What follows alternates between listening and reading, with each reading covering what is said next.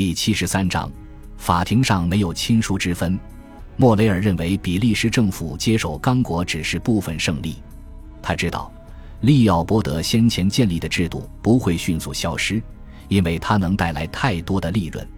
那些曾经为利奥波德担任地区长官和基站负责人的人，现在只是换了一个领取薪水的地方而已。公安军甚至连名字都没有换。新任比利时驻刚果公使是曾使用强迫劳工修筑东部刚果铁路的一个公司的前任主管。批准了新的殖民地预算的那个比利时参议院委员会的负责人莫雷尔指出，是一个臭名昭著的橡胶特许公司的股东。只要橡胶存在超额利润，白人就会借助枪炮和 tricot 强迫黑人割取橡胶。在莫雷尔的指导下。柯南道尔在写给众多报社编辑的一份信中说：“只要有关刚果改革的报告中出现必须强迫村民工作这样的话，改革就一点也不彻底。”莫雷尔现在将全部精力投入游说英国外交部上，希望他们要求比利时政府废除有关强制殖民地民众劳动和没收其田地产出的制度。刚果改革联合会幻灯片最后的一张照片是一艘英国军舰，莫雷尔呼吁将这艘军舰部署到博马，封锁刚果河。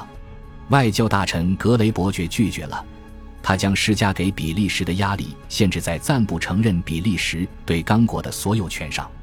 莫雷尔立即投入空前紧张的组织工作中，很快出版了一本书，之后以丝毫不减的热情推出了一系列小册子。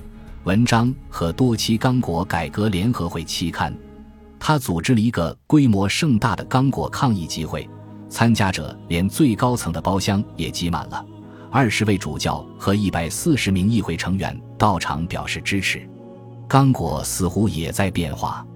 新任比利时国王艾伯特一世，实际上他在登上王位前夕造访过刚果，亲眼看见了被砍去右手的村民。明确表示强制劳动是一种令人不齿的事情，并着手推动重大改革。莫雷尔很兴奋，但这一消息很难让追随者继续保持高涨的热情。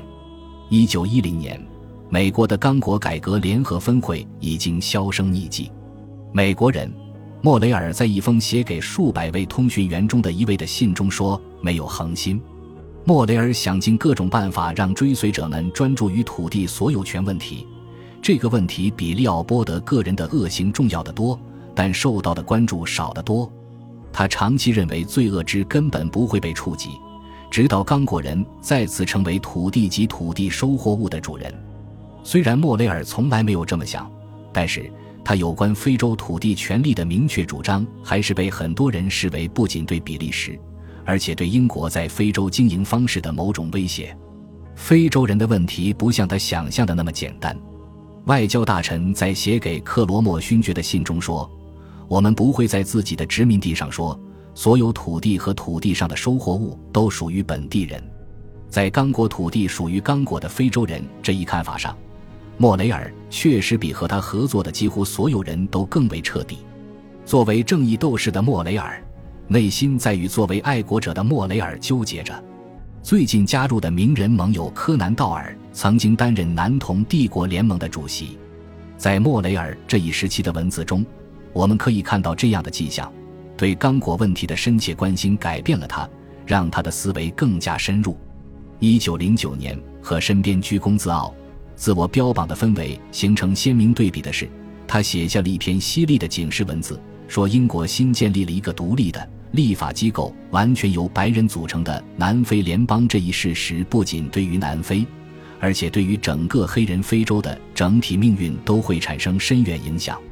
他的这一见解领先了他的时代几十年。不过，对于莫雷尔来说，形势也不是一片暗淡。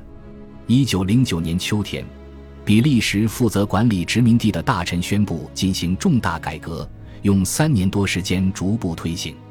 莫雷尔提出强烈抗议，认为这一过渡期太长了。然而，在这段时间里，来自刚果传教士的信件让人看到了希望。类似的令人振奋的消息来自英国领事的实地考察。有关残暴对待橡胶收集人的报道越来越稀少。一九一二年，爱丽丝和约翰·哈里斯，现在担任着新合并的反奴隶及原住民保护协会的负责人。从刚果实地考察回来后说，情况有了很大改观。莫雷尔现在在两个赛场上和时间赛跑，反对英国承认刚果是比利时的殖民地，极力挽回支持者衰退的热情。即使是凯斯门特也感觉海盗据点已经几乎被荡平。督促莫雷尔宣布这场运动到此结束。虽然在一些私下的信件中提出了一些疑虑，但莫雷尔还是决定宣布这场运动胜利结束。我不想粉饰现状，刚果的伤口需要几代人才能愈合。但是暴行已经消失，刚果的收入已不再依靠武力或奴隶劳动，橡胶税已经取消，非洲人可以自由地收获自己种植的作物。负责任的政府取代了不负责任的专制政权。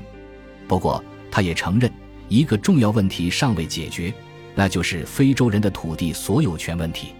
一九一三年六月十六日，刚果改革联合会举行了最后一次会议，地点在英国王宫酒店。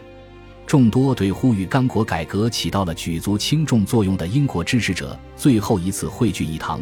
约翰·哈里斯、爱丽丝·哈里斯。坎特伯雷大主教、探险家、传教士、编辑、国会议员罗杰·凯斯门特爵士、威廉·基百利、约翰·霍尔特、埃米尔·范德维尔德、皮埃尔·米尔。会上有人高声朗读了作家约翰·高尔斯华随寄来的表示支持的信件或电报。当莫雷尔建立的这一组织在长达近十年里搅浑了数个国家的政治之水后正式宣告落幕之时。莫雷尔仅仅三十九岁，在会上，很多德高望重的人对他高度赞扬。莫雷尔一直不大喜欢被人过多瞩目，不过轮到他发言时，他向一些人表示了最诚挚的感谢。我在听大家发言时，头脑中出现了一幅画面，在画面中，一艘小蒸汽船劈开波浪，沿刚果河逆流而上。这事就发生在十年前的这个月。甲板上站着一个大家都认识的人。一个具有伟大心灵的人，他就是罗杰·凯斯门特。这次会议标志着二十世纪第一个声势浩大的人权运动的结束。我们为正义而战。莫雷尔对参会的所有杰出人士说：“正义不会被践踏，也不容被践踏。”感谢您的收听，喜欢别忘了订阅加关注，主页有更多精彩内容。